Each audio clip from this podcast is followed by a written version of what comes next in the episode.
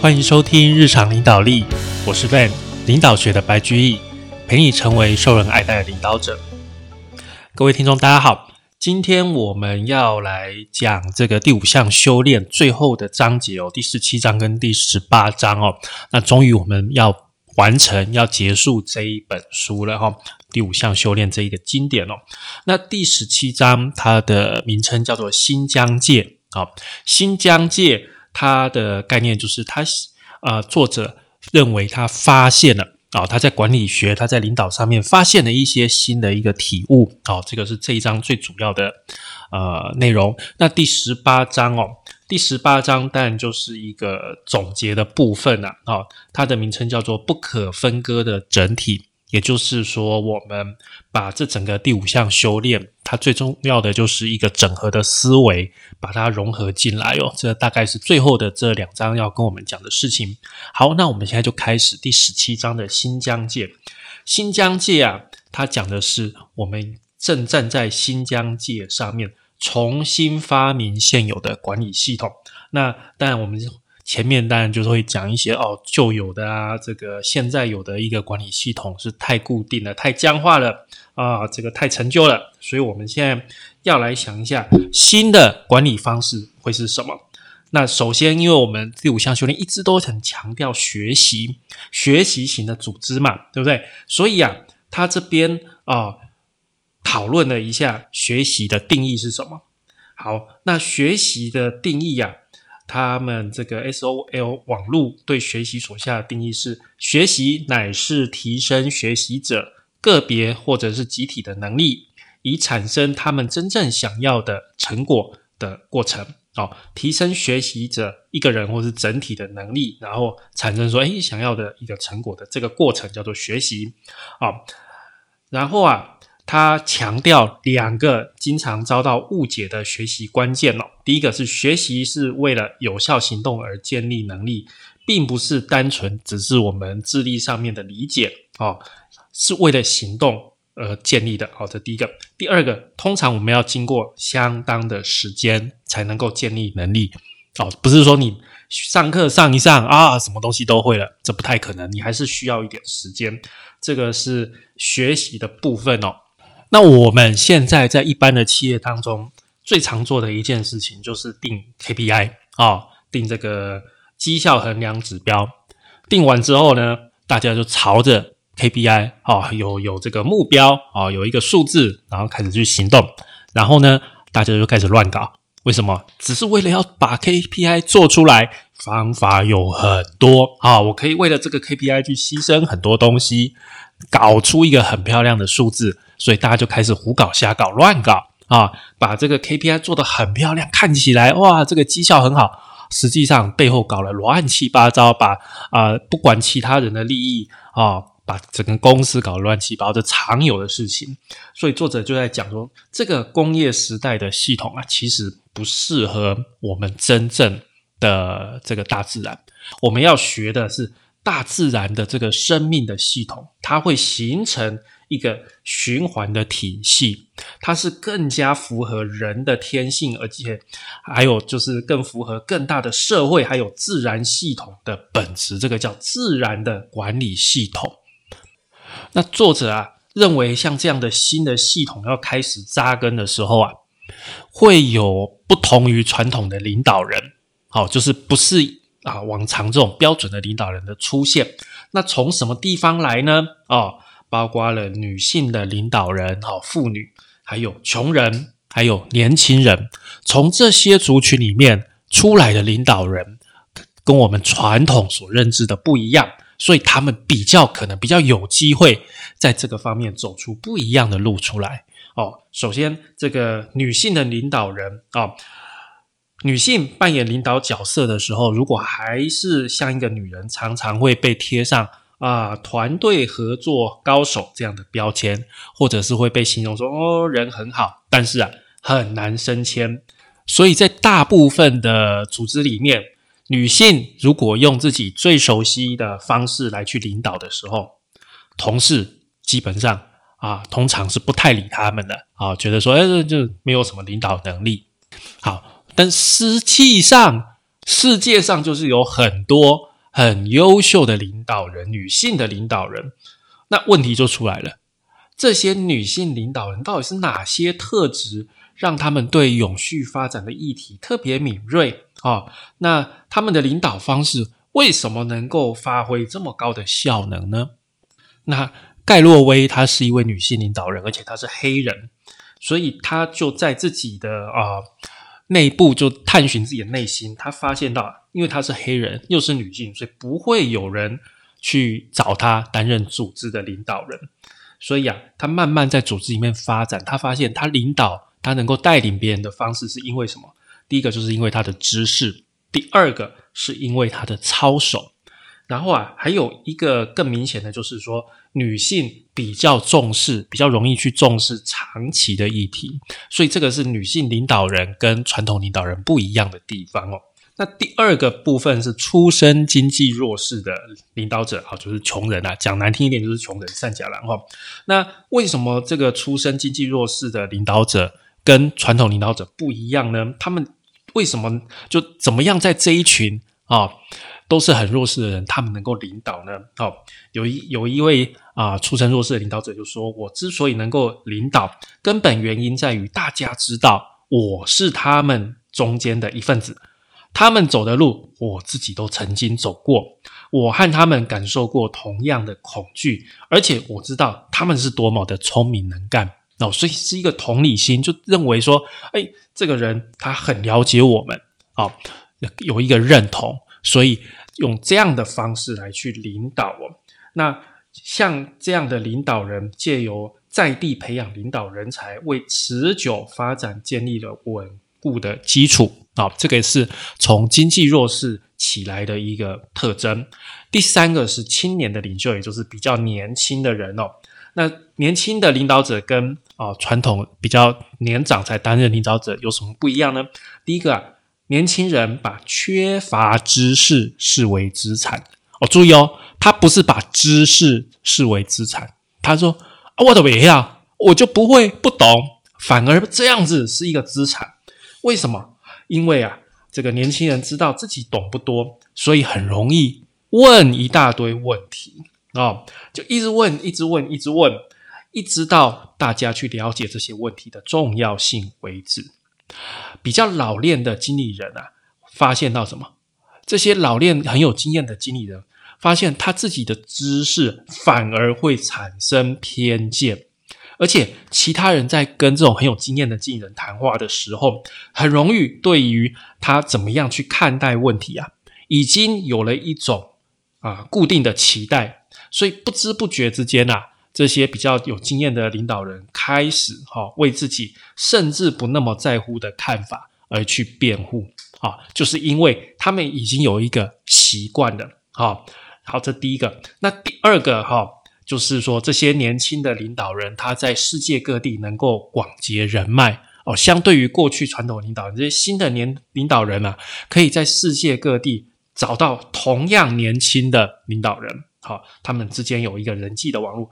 最后，这些年轻人很努力、超然的看待自己的观点，哦，比较不会偏颇，尽量的啊保持立场上面的超然。所以，这个是。这个年轻领导人的一个特征，讲完了这三类领导者啊，这个彼得圣吉又讲了三个门槛。他发现很多人在不同的环境中运用各种的工具跟原则来激发愿景，还有使命感啊，去培养深度会谈、反思还有系统思考的能力哦。大家都做一样的事情，但是显然有的人做的非常好，有的人却做的啊不怎么样。为什么呢？啊，这不一定是呃才智的高低，或者是投入心力的多寡。当然了，跟你的组织地位或者是你的抬头没什么关系啊。但是跟三个门槛有关系。哪三个门槛呢？第一个啊是打开我们的心智，也就是开放自我；第二个是打开心门；第三个是打开意志。哦，你看看，这是三个打开哦。第一个门槛是关于开放自我啊，看见还有听见在我们眼前，但是我们一直看不到的东西。这个是悬挂的门槛，就是什么？悬挂我们过去认为理所当然的假设，悬挂我们的认知，把这些东西摆在眼前。好，这第一个啊，打开我们的心门，开放自我。第二个门槛，打开心门是关于用心看啊，看见我们还有周遭世界的关联，看见周遭的痛苦。周遭的问题，周遭的喜悦啊，我们不再自我安慰了。事情发展到不如意的时候，不再只是怪罪别人、归咎别人，我们了解我们自己也是问题的一部分啊。这个是打开心门、接纳的部分。第三个门槛就是打开意志哦，这个部分是让内心的领悟自然涌现。在当下，我们和透过我们而存在的未来，以及我们当前的使命发生连结。跨越第三个门槛，并不代表说我们对生命的意义的疑惑突然得到解答，但是我们活在问题的核心，而且会随之前进。所以，当你打开这三个门槛的时候，你会比较容易，比较容易在。这个第五项修炼上面获得更多的一个成果啊，你等于是啊，往自己的内心了解了这些，接受了这些，把自己打开，把自己完全的打开，更容易去接受，更容易去接纳，而且你更容易怎样？去感受别人，你把自己放在旁边。啊，所以在这样子的一个情况下，你更容易的去感同身受。更容易的去理解啊，这个是啊，这三个门槛，通过这三个门槛，你可以得到的东西。那要跨越这些门槛，会有一些限制。首先啊，就是如果你在做事的时候，抱着坦然、单纯的心态，不会试图为了自己获得名声，或者是想要鞠躬啊，这个很难做到。自然你就会得到这个成果。你得到的可能是更强大的影响力。或者是意志、使命感、活力，或者是其他各式各样能够有助于达成目标的助力啊！所以你看，要先坦诚，要先单纯，不要去想功劳这些事情哦。好，那当啊人们开始找到自己内心的力量，当他们可以和自己的内心真正的感觉相连接的时候，他们开始有这样的洞见，就是一个最大的恩典。所有的奇迹都有这个地方。产生，那你由这样子很单纯的初心来去出发的话，你慢慢就会注意到，慢慢就会欣赏到这些看似单纯的行动所创造的神奇，也更加确定生命是无穷的富饶，四周充满了爱，还有神机，而能够保持始终保持这样感觉的人，将会比没有这样的感觉的人拥有更丰富的人生。开放的自我，你拥有的就会是无穷的可能哦。那在这一章的最后啊，透过许多人身体力行，我们可以用许多不同的方法来描绘种种努力的核心本质，是和大自然、和人性、和更大生命系统的本质都能协调一致的管理系统，是大家通力合作以实现我们最高的热望，也是我们努力创造的改变哦。所以你看看这一章是。经由啊啊，我们在讲说大自然的类似大自然的一个系统，好新的一个大自然去向大自然学习的系统。然后我们讲了从三种非典型的领导人，包括女性，包括啊经济弱势，包括比较年轻的年轻人。这三种，然后啊，要去跨越三个门槛哦，要去打开我们的心智，打开我们的心门，打开我们的意志。好，这个是这一章新疆界所带给我们的。那很快的，我们就来到最后一个章节哦，第十八章不可分割的整体。那在最后一个章节，这个他只是做一个结论哦。那彼得圣吉啊，作者啊，他就讲说，他年轻的时候，他很想。他很想做成为一个太空人，他甚至在大学读书的时候去去学这个航空学还有太空学，想要说哦，我以后要当一个太空人。可是啊，他后来就接接触到这个系统理论，然后就开始受到这个系统理论的吸引，然后他的生命历程就转向这个系统系统的理论了。可是他还是心里还是一直无法忘情，说哎呦，我希望有一天可以去当太空人，或是啊坐上这个太空梭飞到外太空哦。然后啊，在几年前哦，他办的这些活动之中啊，他终于有机会认识了一位太空人哦。这位太空人叫史维加特哦，他就跟他聊，因为他对太空有非常多的向往。然后啊，这个史维加特这个太空人啊，他就当然就跟他分享了一些东西哦。他说啊，呃，自己跟其他太空人哦，其实是代表人类感觉器官的延伸啊。啊，他就说，史维加特就说，我当时是以我的眼睛来看，以我的感觉去感受，但是它等于哦，它等于也是全人类的眼睛还有感觉。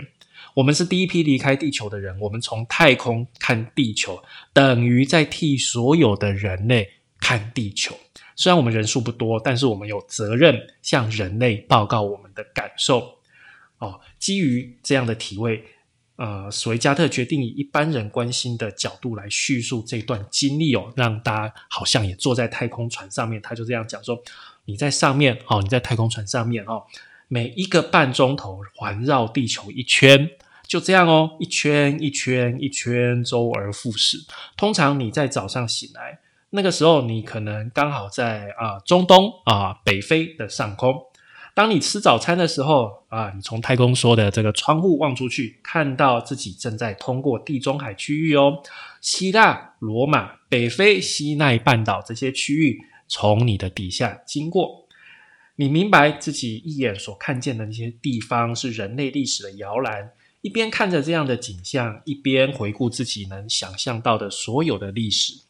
当你绕过北非，当然后经过印度洋，看到这个印度大陆之后，接着是西兰、缅甸、东南亚到菲律宾上空，然后越过浩瀚的太平洋水域，哎，居然没有讲我们台湾哦，你以前从未体认到。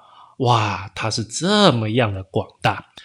最后，你通过加州海岸看到你所熟悉的事物啊，这个太空人是个美国人哦，他熟悉的是什么？洛杉矶、凤凰城。接着看到休斯顿啊，休斯顿是什么？是太空人的家，火箭、太空梭都从这边发射的。你可以清楚看见圆顶的天体观测室，你对那里有很有认同感，你觉得自己是那里的一部分。接着又通过纽奥良，然后呢俯视南方，看到伸出的整个佛罗里达半岛，然后飞越大西洋，又回到了非洲上空。那种感情是对整体的一体感。最初呢是对休斯顿的一体感，好，因为他是太空人，他觉得休斯顿是我的家。然后啊，接下来你就觉得，哎，洛杉矶、凤凰城、纽奥良，这个整个美国啊，这个也是我的。啊，也有一体感。接下来你开始对北非也有一体感，然后就在这一个半小时的航行过程中，转变了你原先所认同的。你开始看清你所认同的是整体，这使你有很大的转变。你再往下看一下，你发现，哎，我一直在跨越边界，我一直在跨越国界。其实你根本就看不看不到这些界限，这些界限都是人类自己想象出来的界限。你经过了中东哦，中东有很多那个战争嘛，哦，然后你就从你这个角度去看哦，你就会希望说那些在打仗的人，双方应该各派一个人上来太空船，向他们说，从这个角度看过去，你们就会了解人类真正重要的是什么。然后啊，有另外一批太空人去月球、去月亮哦。他们从那里看到的地球非常非常的小，看不到美丽的细节，就是很小的一个球。它是一个鲜蓝色的小球，上面啊覆盖银白色的装饰，背后衬以一片黑色的天空，无垠的宇宙。那在月球上面看地球哦，你会觉得地球怎么会变得这么微不足道，这么这么小？你甚至可以用你的拇指把这个小点这样整个遮住，可是。这个蓝色的小点对你来说就是一切哦。所有人类的历史文明、诗歌、音乐、游戏、欢乐、生死、爱恨、战争、迫害，都发生在你可以用拇指盖住的这个小点上面。你体认出了这一切都是由于观点的改变，你跟以前已经不太一样了。你的心灵。产生了某种新东西。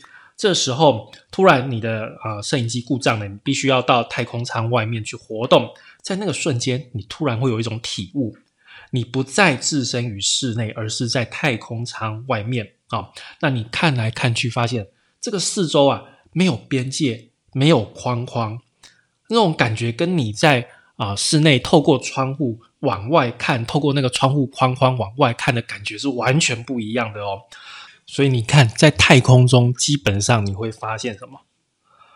地球是一个不可分割的整体。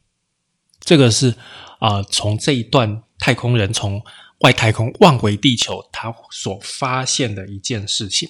那就有人问这个史维加特，问问这个太空人说：“哎，你告诉我们你在太空上面的感觉像什么？”那他怎么回答呢？